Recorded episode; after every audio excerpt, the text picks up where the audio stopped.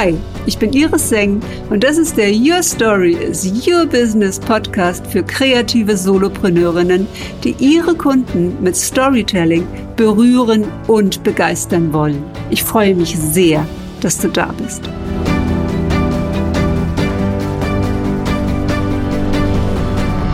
Herzlich willkommen zum Your Story is Your Business Live Podcast. Heute habe ich eine ganz, ganz besondere Expertin da, und zwar jemanden, der sich mit dem Lernen beschäftigt. Trixie Tumert ist zertifizierter Lerncoach, Autorin, hat gerade ein Buch geschrieben und ist auch Gründerin des Gerne Lerner Campus. Und sie wohnt um die Ecke hier in Hamburg. Hallo Trixie. Hallo Iris. Stimmt, wir hätten das eigentlich auch so machen können, ohne die Bildschirme. Genau, wenn ich jetzt schon mein Studio hätte, ja, mit, ja. mit zwei äh, blauen Sesseln, äh, dann hätten wir schon sitzen. Ich habe es kurz überlegt, aber irgendwie ist es von der Technik her dann auch nicht ganz so trivial. Ähm, es ist jetzt hier im Moment noch ein bisschen einfacher. Trixie, wir haben uns äh, kennengelernt bei Move Your Body, Move Your Body, äh, gemeinsam in einer Fitnessgruppe. Und dann kam raus, dass du dich mit dem Thema beschäftigst, wie man am besten lernt und auch vor allen Dingen, wie man Inhalte gut behält. Und ich war in der Situation, dass ich gerade für eine Human Design Prüfung gelernt habe und gedacht habe, wie soll ich das bloß alles behalten? Auswendig lernen kann man das irgendwie nicht. Und du warst so lieb und hast direkt gesagt, ach, da kann ich dir helfen. Und es hat geholfen. Ich habe die Prüfung bestanden. Herzlichen Glückwunsch. Ja, ich danke dir. Trixie, wie bist du denn äh, zu dem, dem Thema äh, gekommen? Warst du gut in der Schule? Ich würde immer sagen, ich war gut in der Schule. Wenn ich mir meine Zeugnisse heute angucke und die Zeugnisse meiner Kinder, würde ich sagen, da wäre noch ganz viel Luft gewesen. Ich glaube auch einfach, dass heute die Zensuren viel leichter zu bekommen sind. Jedenfalls bei uns in Hamburg. Wie es in anderen Bundesländern ist, weiß ich nicht. Aber ich bin immer gerne in die Schule gegangen und ich habe auch immer gerne Sachen gelernt, die mich interessiert haben. So wie Mathe, fand ich super. Und solche Sachen, wo äh, Gesellschaftskunde, hieß es, glaube ich, damals bei uns, das fand ich jetzt nicht so toll. Du hast ja auch Kinder, die dann in die Schule gekommen sind. Zu welchem Zeitpunkt hast du angefangen, dich dafür ja professionell zu interessieren, wie unser Gehirn arbeitet und wie wir besser lernen können? Das ist eine sehr gute Frage. Und natürlich habe ich mich das auch immer mal gefragt, weil ich ja auch so oft gefragt werde, wie ich da eigentlich dazu gekommen bin. Und dann habe ich immer nur so rumgeeiert. Und ich bin, habe mir heute gerade überlegt, ich glaube, der Auslöser war, mein Großer ist in Bayern eingeschult worden. Und ähm, da habe ich auch immer nur gedacht, ey, super, also Leistung, ne? Gleich am Anfang und es gibt nur Einsen und Zweien, andere Zensuren gibt's gar nicht. Und dann hat mein Sohn eine 3 Plus mit nach Hause gebracht in HSU. Er musste die Wiese lernen. Da habe ich gesagt, das kann doch nicht sein. Mein Sohn ist doch nicht so doof. Der muss doch mindestens eine 2 schreiben. Und ich habe mich allmählich anstecken lassen von den Eltern, die drumherum waren, dass das so wichtig ist, die Zensuren. Und dann sind wir nach anderthalb Jahren, nachdem er in der zweiten Klasse war, sind wir weggezogen in ein anderes Schulsystem. Und da war das ganz anders. Ich hatte überhaupt gar keine, gar keinen Zugriff mehr, was er gelernt hat, wie er was gelernt hat. Er hat aber einfach gelernt. Und das war so anders als das, was ich kannte. Und dann habe ich gedacht, das kann also auch anders gehen. Und zusätzlich habe ich noch Experimentierkurse für Eltern, äh, für Kinder angeboten. Also sowas wie, warum ist der Himmel blau, warum klebt das Wasser? Und habe auch da gemerkt, dass die Kinder ja lernen wollen. Und warum wird ihnen das in der Schule verleidet? Das ist so schade. Und durch das andere Schulsystem habe ich eben auch gesehen, die Kinder wollen lernen und sie können lernen. Und jeder lernt anders. Und das war für mich der Auslöser, wo ich gesagt habe, ja, das muss noch was anderes geben. Und dann hat mir eine Freundin erzählt von einer Lerncoach-Ausbildung. Habe ich gesagt, ja, Genau das ist es. Und ich habe es nie bereut. Und es ist so vielfältig, was es alles drumherum noch gibt. Also das Mindset, das Mentale und ach, es ist einfach spannend. Du hast mir ja jetzt direkt geholfen. Ne? Du hast ja gesagt, ähm, das Buch zu lesen, äh, das, das schaffst du jetzt nicht. Das ist ja schon in der Woche. Du hast mir direkt geholfen und hast mir ja auch gesagt, wie man Wissen vertiefen kann. Offensichtlich arbeitet unser Gehirn auf eine bestimmte Art und Weise. Und, und magst du mal äh, sagen, was, was so diese diese Themen sind, äh, mit denen man Wissen besser behält? Ja, also wenn ich dich jetzt zum Beispiel frage, wo warst du am 11.09.2001? Das wirst du mir wahrscheinlich sofort sagen können. Das ist da, wo die Türme ja. zusammengekracht sind. Und das hat ganz viel mit unserem Lernen zu tun. Nämlich wir lernen über unsere Gefühle. Das, was uns wirklich betrifft und wo wir am stärksten das Gefühl haben, das erinnern wir auch. Da ist das dann gar nicht so schwer, dass es dann in das Langzeitgedächtnis reinkommt. Nur in der Schule klappt das oft nicht. Verständlicherweise. Und darum ist das so wichtig, sich ähm, die Sachen, die man lernen möchte, darf, muss, sich auch mit Gefühlen und mit Bildern merken zu können, weil das Gehirn, das liebt einfach Bilder. Bilder und Gefühl, da wirst du nichts mehr vergessen.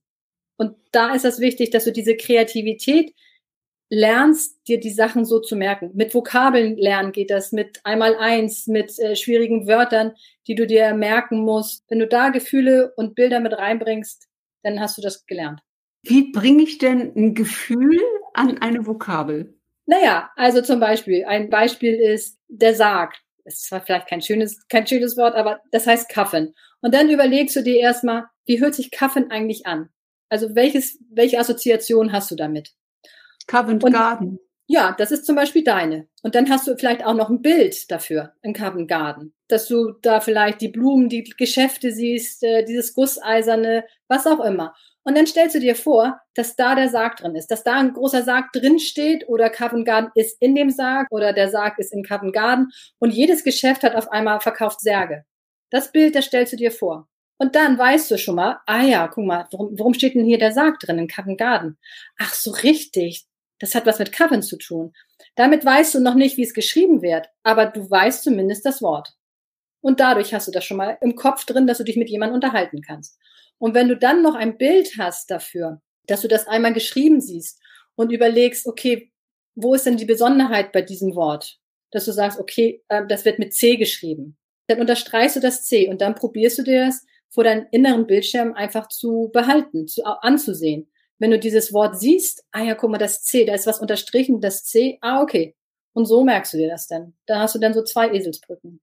Und idealerweise ist das, dass du das dann noch mit verschiedenen Ankern belegst, also verschiedenen Wahrnehmungen. Du hast ein Bild, das ist in deinem Kopf. Vielleicht hast du auch noch eine Gestik dazu, dass du vielleicht den Arm hebst oder sowas, weil du den Deckel aufgemacht hast. Oder äh, dass du so tust, als ob du reinsteigst oder was auch immer für eine Gestik.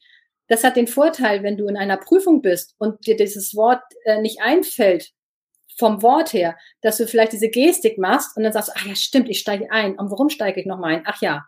Also idealerweise hast du dann drei Anker in deinem Kopf, womit du dieses Wort dann in deinem Kopf äh, gefestigt hast. Du, das erinnert mich, Trixie, an dieses, dass man losgeht, man steht auf in der Wohnung, will sich irgendwas holen, vergisst unterwegs, was es war, wieder ja. zurückgeht Genau. Nochmal losgeht und dann fällt es einem wieder ein. Ach ja, ja ich wollte an, an Kühlschrank. Genau. Und das ist Verortung, heißt das. Genau. Und so, so lernst du das. Du, du assoziierst praktisch das Wort mit einem Ort. Genau. Wir, wir alle kennen das, wenn wir in den Keller gehen und, und sind unten und denken, Mensch, was wollte ich eigentlich nochmal holen? Und gehst wieder hoch und dann fällt es dir wieder ein.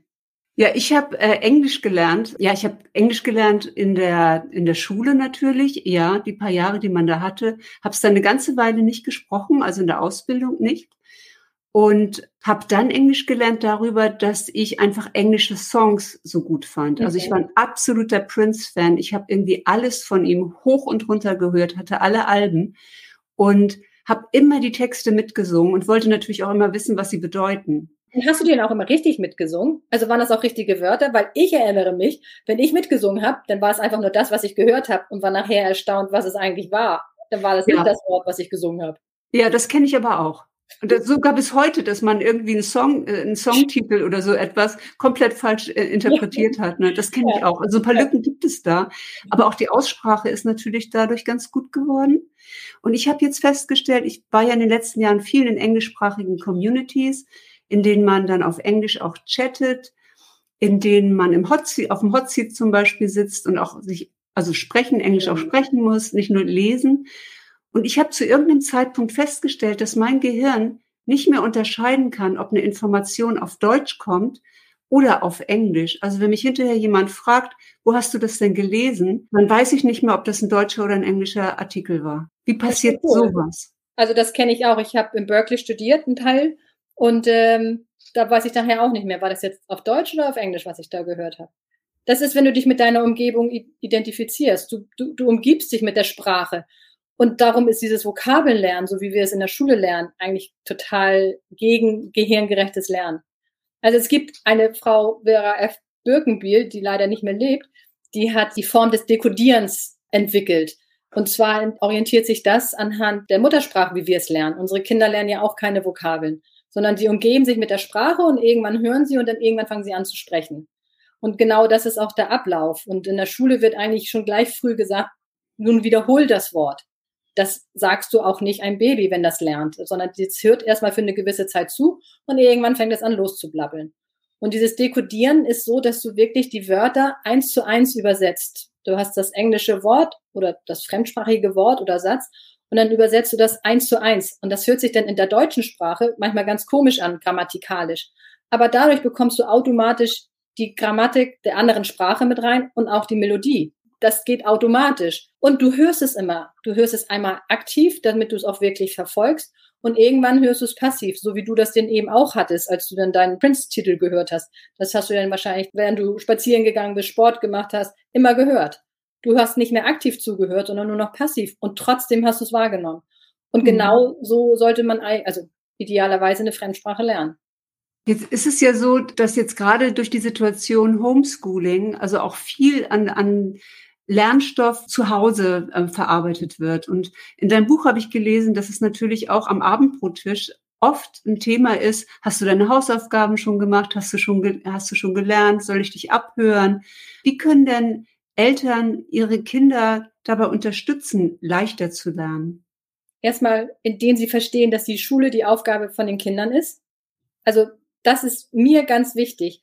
Und ich weiß, dass wir Eltern nichts tun, weil wir unsere Kinder ja so blöd finden, sondern wir tun ja alles, weil wir unsere Kinder einfach lieben und wir möchten ihnen die besten Startchancen geben, die es gibt. Sie sollen nachher ähm, sich aussuchen können für das, was sie wollen. Und dafür zählen offenbar gute Noten. Und darum tun wir alles dafür, dass diese guten Noten zustande kommen. Und oft setzen wir uns dann mit unseren Kindern neben die Hausaufgaben und gucken, was sie machen. Und wenn dann was falsch ist, dann zeigen wir da drauf. So war ich eben auch als ich da mit meinem Sohn gelernt habe. Genauso. Und irgendwann habe ich dann eben verstanden, dass das nicht der richtige Weg ist. Ich habe gelernt, meinem Kind zu vertrauen. Das war sehr leicht, weil diese Schule eben diesen Teil übernommen hat. Nun ist das manchmal leider nicht so, dass die Schule gerade jetzt in der Corona-Zeit, wo du das gesagt hast, gab es viel Homeschooling und dann kannst du vielleicht dem Kind nicht sagen, du kannst es machen, wie du möchtest. Aber auf jeden Fall kannst du das Kind immer mit einbeziehen. Du kannst ihm die Hilfe anbieten und wenn das Kind meint, nein, ich brauche es nicht, dann ist es auch in Ordnung ich musste mir oft genug auf die Zunge beißen und das zu akzeptieren und nicht zu sagen, ah, aber da hast du doch noch was. Nein, wenn er gesagt hat, er möchte keine Hilfe, dann ist das in Ordnung. Es ist seine, seine Aufgabe gewesen. Das habe ich verstanden. Und motivieren kannst du dein Kind auch, indem du nicht neben ihm sitzt, sondern einfach sagst, Mensch, ich sehe, du setzt dich jetzt gerade hin. Das ist super, dass du das alleine machst. Und die Bemühung sehen und die anerkennen. Gar nicht mal die Note, die ja vielleicht in zeitlichen Abstand vom Lernen zum Ergebnis sind vielleicht manchmal zwei Wochen. Da weiß man schon gar nicht mehr, was hat man getan, sondern die Bemühung, die Aktion sehen, die das Kind macht. Das ist schon eine Motivation. Das ist natürlich alles immer kindaltersgerecht. Also ein einjähriges oder Erstklässler ist anders zu motivieren als ein Fünftklässler. Ich finde, wir Eltern können uns gerne mal ein bisschen rausnehmen und den Kindern mehr vertrauen und sie auch mit in die Entscheidungsfindung einbeziehen. Das heißt, wenn wir denken, dass das Kind vielleicht gleich die Hausaufgaben machen sollte, nachdem es aus der Schule kommt, aber das Kind es nicht meint, weil das Kind vielleicht erstmal ein bisschen Zeit braucht, um sich zu erholen, weil das so viel los war in der Schule, hat sich vielleicht gerade mit seinem besten Freund, Freundin gestritten oder der Lehrer war gerade blöd und sich dann gleich wieder hinzusetzen und weiterzulernen, das kann manchmal ganz schön anstrengend sein. Das weiß ich von mir auch. Ich brauche dann auch erstmal ein bisschen Zeit und die Kinder auch. Das heißt, wir können die Kinder fragen, sag mal, was möchtest du? Möchtest du ähm, die Schularbeiten jetzt gleich machen nach der Schule oder erst nach dem Mittagessen? Das heißt, wir geben ihnen Entscheidungsmöglichkeiten, nicht die Freiheit, sondern Möglichkeiten. Und mhm. die Möglichkeiten wählen wir, wie wir meinen, dass wir okay sind mit denen. Natürlich, wenn du sagst, möchtest du die heute machen oder gar nicht, und das Kind sagt gar nicht, dann sagst du, das war jetzt nicht die, du hättest wählen sollen. Darum am besten Möglichkeiten vorgeben, mit denen wir auch okay sind damit hat das Kind die Kontrolle zurück. In der Schule hat es ja gar nicht diese Kontrolle, was es lernen will. Es muss die Sachen lernen. Und die Kontrolle zu haben, ist eins von vier psychologischen Grundbedürfnissen, die wir haben. Damit ein, ein, ein Mensch, egal welchen Alters, glücklich ist. Wenn dir jetzt jemand immer erzählt, Iris, jetzt machst du das, Iris, jetzt machst du das und jetzt machst du das, dann sagst du irgendwann auch, nee, jetzt habe ich keine Lust. Und vor allen Dingen, wann lernst du denn irgendwann mal selbstständig zu denken? Das, was wir eigentlich möchten. Wir möchten ja gerne, dass unsere Kinder selbstständig denken. Und wenn es das nie gelernt hat, wann soll es das dann machen? Auf einmal, wenn es aus der Schule rauskommt? Oder, oder es hat einen eigenen Gedanken und wir sagen, nee, also das ist doch jetzt nicht dein Ernst, oder? Du, und äh, Trixie, funktioniert das bei deinen Kindern? Ja. Funktioniert es auch bei deinem Hund? du, das ist nur eine super Frage. Ich habe ja gedacht, ich schreibe jetzt noch mal ein zweites Buch über, was hat mein Hund mir gezeigt, meine Kinder loszulassen. Ich finde das ja. jedes Mal faszinierend. Der ist im Wald. Ich rufe ihn. Ich rufe ihn manchmal vielleicht auch dreimal, aber der kommt. Und das finde ich so toll. Der kommt immer wieder zurück. Ich habe ihn nicht an der Leine. Ich lasse ihn laufen oder sie laufen. Und sie kommt zurück. Ja, ich finde das faszinierend. Und so ist es mit meinen Kindern. Und natürlich weiß ich, ich meine, die Kleinste ist jetzt 16. Das ist nicht unbedingt das Alter, wo die Mutter die beste Freundin ist. Ist auch nicht mein Anspruch. Aber sie weiß, dass sie jederzeit zu mir kommen darf. Und ich weiß auch, dass sie mich oft genug blöd findet. Und das muss sie. Ich meine, sie muss sich abkapseln. Das ist nun mal das Alter. Aber sie kommt immer wieder zurück. Und das finde ich so schön. Das finde ich so witzig. Dass du mich fragst, ob es bei meinem Hund klappt. Ja, genau. Ja, ich habe immer früher die Hundenanny geguckt. Ich hätte ja eigentlich ganz gerne einen Hund, habe aber keinen und habe auch immer die Hundenanny geguckt, wie man Hunde erzieht. Ich habe aber auch Germany's Next Top Model geguckt, um zu sehen, wie sich Menschen weiterentwickeln, so ganz am Anfang, weil ich es immer spannend finde, wie, wie geht so eine Entwicklung, ja, und ja. auch gerade natürlich, äh, wie erzieht man ein Tier, wie, wie erzieht man ein Kind, gibt es da irgendwie was Gleiches? Das war jetzt eine Steilvorlage, weil du das in deiner in deiner ja. Media Bio äh, drin hast, ja. ja, dass sie auch ein, dass sie auch einen Hund hat. Und habe ich gedacht, erzieht sie den eigentlich anders als ihre Kinder? Also ich finde, was wirklich wichtig ist, dass du Hund und Menschen das Gefühl gibst, dass du denen vertraust. Also jetzt, ich weiß, jeder Hundetrainer steht sich jetzt vielleicht die Hände über den Kopf zusammen und ich möchte auch gar nicht reinkommen in diesen Pott mit diese Diskussion, die es gab, äh, erzieh dein Kind wie ein Hund, überhaupt nicht. Aber ich vertraue meinen Hund und er weiß, er ist bei mir sicher. Also das spüren die Hunde und das spüren auch die Kinder. Ich gebe denen ein Netz, dass egal was sie machen, sie können immer zu mir kommen. Und äh, Sie werden nicht von mir hören, habe ich dir das doch gesagt. Du hast keinen Helikopter im Vorgarten stehen, ne? Nein, das habe ich nicht. Und ich habe auch keine Curlingbahn. Also das Neueste ist ja nicht mehr die Helikoptereltern, sondern die Curling-Eltern, die vorher die, die, die ganzen Hindernisse wegwischen, wie wenn du Curling spielst, um in das Haus reinzukommen. So, ja, auch die Wischer, die dann die ganzen Hindernisse wegwischen. Das bin ich auch nicht, nein. Oh, Trixie, total, total spannend. Ich finde das, äh, das hört sich jetzt irgendwie, irgendwie entspannt an, aber Kinder machen natürlich auch schlechte Erfahrungen. Also ähm, haben vielleicht dann schlechte Noten oder haben ein Umfeld, in dem sie sich nicht weiterentwickeln können.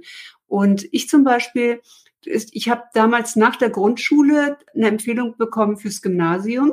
Und damals gab es eine Orientierungsstufe. Also man hatte so zwei Jahre, in denen man dann guckte, ist man da wirklich richtig oder ist es eigentlich Realschule? Und ich war in einem Umfeld, ähm, in dieser Klasse, war ziemlich, stand ziemlich am Klassenrand, hatte mal gerade eine Freundin. Und ich hatte dann, war immer die Brillenschlange, ich habe heute mal die Brille auf hier, war immer die Brillenschlange. Ich war auch stark kurzsichtig schon als, äh, als junges Mädchen. Das hat man in der Schule festgestellt, schon mit sechs. Und ich hatte eine fünf in Mathe, eine fünf in Englisch und eine fünf in Musik. Und der Englischlehrer hat mir zum Beispiel das Heft auf den, auf den Tisch geworfen und hat gesagt, ach, Iris, wieder eine fünf. Also ich hatte kein Selbstbewusstsein mehr. Ich kann mich sogar an eine Situation erinnern, dass ich solche Angst vor einer Klassenarbeit hatte, dass ich nachts im Schnee barfuß in meinem Nachthemd rausgegangen bin, um mich zu erkälten. Iris, ist das nicht furchtbar? Was tun wir unseren Kindern an? Und was soll das? Mann, das ärgert mich so sehr. Ich finde das so furchtbar. Und dann soll man lebenslang lernen. Wie soll denn das funktionieren unter diesen Umständen? Na, ich habe, ich weiß nicht, das, ich weiß gar nicht mehr, warum ich so schlecht war in, in der Schule. Auf jeden Fall bin ich dann von der, vom Gymnasium geflogen und auch noch sitzen geblieben. So schlecht war ich. Also kam ich auf die Realschule und war die Älteste in der Klasse. Innerhalb von zwei Wochen war ich stellvertretende Klassensprecherin und die Jungs fanden mich Granate. Ja, trotz Brille. So, und, und so habe ich dann weitergelebt. Ja, aber daran siehst du, also das ist das auch, was ich die Erfahrung, was ich die Erfahrung mache. Wenn dieses Vertrauen in irgendeiner Art und Weise da ist, dann wird aus den Kindern etwas. Also ich habe letztens die Geschichte erzählt von einer, die ist 28, die hat echt eine schlimme Schulzeit gehabt. Die hat, ähm, ich glaube, 200 irgendwas Fehlstunden gehabt, ist nach der Hälfte ab von, äh, vom Gymnasium und dann hat sie eine Lehre gemacht. Und da war, hat sie als erstes einen Menschen getroffen, der an sie geglaubt hat Mhm. Und sie hat sich jetzt super entwickelt. Die hat einen super Job. Englischsprachig ist in einer Agentur etwas, was man sich vorher überhaupt gar nicht vorstellen konnte. Was zeigt mir das? Das zeigt mir, dass die Kinder brauchen jemanden, der an sie glaubt, der sie unterstützt. Und Noten sind wirklich, die sagen erstmal gar nichts aus. Also ich bin ja sowieso ein Fan von erstmal gar keine Noten zu haben. Was machen denn die Noten? Die benoten etwas, was in der Situation da ist. Die benoten keinen Prozess. Lernen ist ein Prozess und der wird durch Noten aufgehalten. Und, und dieses Mädel ist jetzt mega erfolgreich und, ja, und fühlt sich wohl in ihr, in ihrer Rolle. Das war nicht immer so, in der Schule schon gar nicht. Und wie schade ist das? Was für Erfahrungen sie machen musste, damit sie jetzt da ist, wo sie jetzt ist. Und natürlich kannst du sagen, ja, ähm, vielleicht ist sie da nur hingekommen, weil sie die ganzen Erfahrungen in der Schule gemacht hat. Ja, schön wäre es gewesen, wenn sie die Erfahrung schon vorher hätte machen können und sich daraus entwickelt hätte können. Nicht so lange warten, weil bei dir ging es ja ganz schnell. Du brauchtest ja nur ein Jahr oder zwei. Also ich hatte damals ein ganz schön geknicktes Selbstbewusstsein. Ja. Und äh, ich frage mich, Trixie, was kann man denn da tun, wenn, wenn Kinder vielleicht auch sogar ehrgeizig sind und gut, selbst äh, gute Noten haben wollen und äh, dann aber ihre, ihre Limits nicht erreichen, wenn sie einfach frustriert sind? Ja, da hast du wieder was angesprochen, die Noten, wenn Sie gute Noten haben wollen. Ich finde, erstmal ist es ja wichtig, dass Sie dann Ihre Erfolge sehen. Weil bis zu einer Note oder einer guten Note gibt es ja bestimmt viele kleine Erfolge, wie ich habe mich täglich hingesetzt und gelernt. Ich habe ja. mich regelmäßig gemeldet. Ich sauge alles auf, was mich interessiert. Ich unterhalte mich darüber. Ich meine, das sind ja alles super Erfolge und die werden ja leider oft dann gar nicht gesehen. Und die stärken ja auch wieder das Selbstbewusstsein. Und irgendwann werden sich diese Zensuren einstellen, wenn man denn so einen Fokus auf diese Zensoren hat. Ich finde ja, wir müssen diesen Fokus von den Zensoren wegnehmen, weil, wie gesagt, es ist eine Momentaufnahme. Vielleicht ging es einem jetzt gerade nicht gut in der Stunde, wo die Arbeit geschrieben wurde. Vielleicht war man abgelenkt, weil ein Hubschrauber-Einsatz war oder was auch immer. Diese Note, die darf man wirklich differenzieren. Also wenn meine Kinder mit einer Note ankommen, dann gucken wir auch erstmal, was hast du denn daraus gelernt? Wo sind denn da deine Fehler? Also, und hast du das verstanden, was falsch war? Das ist ja das Wichtige, dieses, dieses, aus den Fehlern lernen. Ich finde ja Fehler überhaupt nicht schlecht. Man, man darf nur daraus lernen. Und das ist das Wichtige. Also meine Tochter kam letztens und sagte, Mama, jetzt weiß ich aber gar nicht, was ich aus diesem Fehler lernen darf. Ja, okay, dann haben wir uns hingesetzt, was, was der gut war. Und dadurch hat man schon mal eine ganz andere Einstellung zu den Fehlern. Es hört sich, äh, finde ich, alles so an, als wenn Du hast dich sehr damit beschäftigt, du hast es irgendwie auch sehr, sehr durchblickt. Stehst du mit deiner Meinung, jetzt sage ich mal, in der Klasse, im Klassenverbund mit den Eltern, ähm, stehst du da mit denen zusammen? Also ist das eine Gemeinschaft, die das genauso sieht? Oder bist du je, eher jemand, der äh, eine Gegenposition in so einem Kreis einnimmt? Also, was ich sagen kann, ist, mit meinen Freunden, mit denen ich mich unterhalte über Schule und ich dann meinen anderen Ansatz sehe oder zeige, dass ich schon zum, Anre äh, zum, zum Überlegen anrege. Also mhm. ähm, um nochmal eine andere Perspektive, weil das ist ja das, woran, wovon wir einfach lernen. Ich meine, auch mit den Noten, wenn ich sage, ich bin kein Freund von Noten, dann kommt gleich, aber was willst du denn dann machen? Na, ich, hm, genau, das ist schon mal der erste Punkt. Und ich glaube auch öfter, dass wir Eltern ein Problem haben, wenn es keine Noten gibt, weil wir brauchen etwas Handfestes. Wo steht denn unser Kind? Was sagt denn das jetzt aus? Und weil wir das auch ein anderes System nicht gewohnt sind. Das heißt, zurück zu deiner Frage, wenn ich einen anderen Ansatz habe, ist das erstmal ungewohnt für die, den überhaupt nachvollziehen zu können. Wenn ich denn das aber versuche zu argumentieren und sie sehen ja, dass es bei meinen Kindern läuft, dann denken sie auch, ah, okay, vielleicht ist das ja auch ein, ein anderer Ansatz, zumal sie ja dann auch vielleicht bei sich das Problem sehen, dass es bei denen zu Hause nicht läuft, dass es immer Hausaufgabenstress gibt, äh, dass ein Geschreie, immer Streit, dass sie sagen, okay, wenn ich immer das Gleiche mache, dann kann ich nicht erwarten, dass was anderes rauskommt. Das heißt, ich muss vielleicht mal bei mir anfangen und da ansetzen und da einen anderen Weg gehen. Das fällt manchmal nicht leicht und es ist ja auch eine Gewohnheit. Ich meine, meine kleine Kleins ist jetzt 16, der älteste ist 21, ich habe noch einen 17-Jährigen. Das war auch zu Anfang nicht so. Wie du gesagt hast, ich habe mich da weiterentwickelt. Ja, das glaube ich. Jetzt haben wir ja beide ein Programm gebucht, Role Model of the Week. Ich nenne ja hier immer gerne mal jemanden, der mir besonders auch aufgefallen ist. Und ähm, das ist Alicia Beluga. Und Alicia ist ja die Metaphysik-Queen, ja, der wir beide schon eine ganze Weile folgen und bei der es unglaublich Spaß macht zu lernen. Also wo es so spannend ist, dass man sich immer auf die nächste Session freut. Und äh, was denkst du, ist das Geheimnis hinter ihrem Lernstil? Ich denke einfach, die Leute vertrauen ihr, dass das, was sie sagt, richtig ist und der Erfolg gibt ihr ja recht. Und sie ist ein Unikat. Sie ist jemand, der kein Blatt vom Mund nimmt und einfach sagt, wie sie die Sachen sieht. Entweder mag man es oder man mag es nicht. Dann ist man so motiviert, dass man da sagt, ja, das ist dann der Weg. Dieses Vertrauen ist einfach da. Und das ist das, was ja auch eine Studie aus Neuseeland von Hetty herausgefunden hat, dass die Beziehung so sehr wichtig ist zwischen Lehr Lehrer und Lernenden. Und wenn die stimmt, dann lernt sich das viel leichter. Also ich erinnere mich auch, dass sie in, sie macht ja sehr viel über Framing. Also man lernt ja nicht nur die Inhalte, ja, also die Metacodes zu entschlüsseln aus dem Human Design oder aus den Gene Keys oder der Astrologie, was einfach so ein Entdeckergeist auch ähm, in sich birgt. Also dass man als Erwachsener auch wirklich Rätsel löst, ja, die einen auch noch selbst und seine Persön eigene Persönlichkeit betreffen. Man will es einfach wissen, das ist spannend sondern sie macht ja viel über den Rahmen, in dem sie schult. Also, dass sie zum Beispiel nicht besonders pünktlich ist, dass man es aushalten muss, dass es nicht äh, auf die Stunde anfängt, sondern elf Minuten später. Oder wenn ich mich zurückerinnere, noch an einige Monate vorher, dass auch Sachen wirklich dann über Stunden verschoben worden sind, weil sie in ihrer Energie sein wollte und nach ihrer eigenen Energie geht. Und sie einfach auch sagt, meine Soulmates, also die idealen Kunden, mit denen ich zusammenarbeite, denen vertraue ich, dass sie mit so einer Situation umgehen können. Die machen dann nämlich in der Zeit etwas anderes und lassen ja. sich davon gar nicht beunruhigen. Nun würde das im Schulsystem, wenn der Lehrer elf Minuten zu spät kommt, ganz großes Tovabo auslösen, denke ich mir mal. Aber da kommst du zurück zu diesem selbstbestimmten Lernen. Warum brauchen wir denn eigentlich solche Lernstunden? Warum brauchen wir von acht bis um Viertel vor neun oder ein 80er-Block oder 90er-Block? Brauchen wir das? Also, das ist echt eine interessante Frage.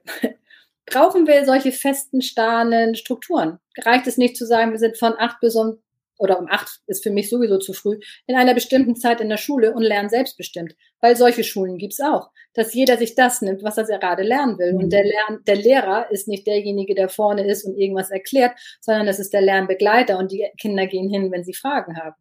Ja, ja ich finde es absolut richtig. Also für mich, ich habe einen eigenen Rhythmus. Also ich lerne am liebsten ganz früh morgens. Also das Schönste ist, ähm, morgens um sechs oder so etwas mit dem Kaffee, mit dem Milchkaffee da zu sitzen und mir auf dem iPad nur mit den Ohrstöpseln irgendwie eine Lektion anzuhören, dazu mitzuschreiben, ja, oder auch Audios zu hören und dazu direkt in mein Buch äh, mitzuschreiben. Ich schreibe sehr, sehr viel auch mit, damit ich das dann nochmal nachlesen kann, damit ich das auch parat habe. Und wenn ich dann gestört werde, ja, dann, oh, dann, dann ist so dieser Moment dann irgendwann auch vorbei. Und ich nehme mir wirklich auch diese Zeitfenster. Und ich glaube, das sollte auch jeder tun. Auch Kundentermine nicht vor 11 Uhr bei mir, ja. Also, dass ja. man so einen eigenen Rhythmus dann auch eine höhere Energie entwickelt und auch viel, viel gezielter lernen kann und auch seinen, seinen Spaß äh, dort haben kann. Ne? Ja, und das darfst du machen, weil du selbstständig bist, weil du Unternehmerin bist. Und wir, und die Kinder, die können das nicht. Von denen wird erwartet, dass sie um 8 Uhr in der Schule sitzen und äh, eventuell eine Arbeit schreiben oder in der siebten, achten, was zwischen äh, 14 und 15 Uhr ist, eine Arbeit schreiben. Und dann kommt vielleicht eine schlechte Zensur raus und dann sagt das ja, du kannst das nicht.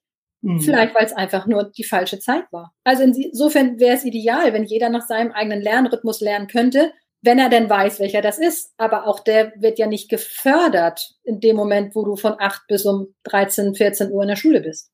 Also ja, aber du hast ja jetzt äh, sozusagen, ich sag mal, da eine, eine Wolte geschlagen und hast auch ein Buch rausgebracht, das Gerne-Lerner-Buch. Und in dem sind ganz, ganz viele Beispiele drin, wie man da einfach mehr, mehr Spaß reinbringen kann und vor allen Dingen auch, wie man effektiver lernen kann. Und das Spannende daran äh, finde ich, da sind ja ganz viele äh, kleine Beispiele drin. Erstmal so, wie das Gehirn funktioniert und so etwas. Aber auch zum Beispiel, du sagst ja, Lernen ist leicht wie Eis essen.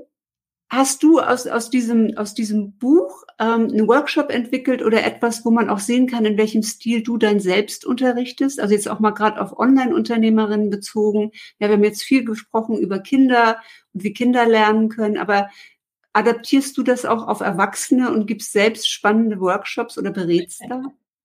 Ja, also ich gebe Webinare, um Webinare interessant zu gestalten, weil Lernen das ist ja das, was ich toll finde. Und am liebsten finde ich das, mache ich das sehr gerne mit Kindern und deren Familien, damit für sie der Lernalltag und alles, was mit Schule zusammenhängt, leichter fällt. Und ich habe oft Webinare gehabt oder ich saß in, in irgendwelchen Online-Seminaren oder auch offline, die einfach nur langweilig waren. Und ich kenne das noch aus früher aus meiner, aus meiner Unternehmensberaterzeit, dass ich da wirklich immer PowerPoint-Schlachten hatte, die waren eng geschrieben und das war eigentlich nur noch ein Vorlesen und ich fand das sehr langweilig. Und je mehr ich mich mit dem Lernen beschäftigt habe, desto mehr weiß ich natürlich auch, wie auch da das Gehirn funktioniert und wie man das Gehirn anspricht, damit das interessant wird. Und insofern biete ich Webinare an, wie man seine, seine Webinare interessant gestaltet. Und dass die Teilnehmer hinterher wirklich rausgehen und sagen, ich habe was mitgenommen und nicht nur sagen, es war interessant, und ich setze das mal irgendwann um, sondern dass es auch wirklich angekommen ist und sie das auch schon umgesetzt haben. Weil das ist auch so eine Sache, wenn das Gehirn nicht innerhalb einer bestimmten Zeit, und da sagen manche 48 mhm. Stunden, manche sagen 72 Stunden, das Neugelernte nicht umsetzt, dann wirst du das nicht lernen. Ich habe bei mir ganz viele Seminare in meinem Schrank, wo ich gedacht habe, die werde ich mir nochmal angucken, tue ich aber gar nicht. Das heißt, das ist das A und O, dass du wirklich in die Umsetzung kommst und auch gleich dein Gehirn vermittelst, so funktioniert das, so können wir das machen. Und das ist das, was ich denen in, in dem Webinar, was ich dann gebe, zeige. Denjenigen, die gern ihre eigenen Webinare so interessant gestalten wollen, dass die Leute, die rausgehen, sagen, ja, so ist das richtig. Ich habe was mitgenommen.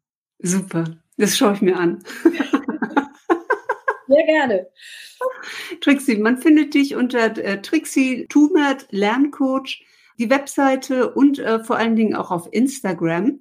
Und ich danke dir ganz, ganz herzlich, dass du heute da warst und dass du so viel Mut und Zuversicht und so viel Spaß in diese zum Teil so dröge Welt des Lernens bringst. Ja, sehr gerne. Das ist wirklich mein Steckenpferd und ich finde das toll, dass ich hier darüber sprechen konnte, um das genau zu erreichen, dass das Lernen leicht wie Eis essen wird. Ich danke dir. Tschüss. Sehr gerne. Tschüss. Hat dir diese Folge gefallen? Dann freue ich mich sehr über eine 5-Sterne-Bewertung auf iTunes. Ich danke dir.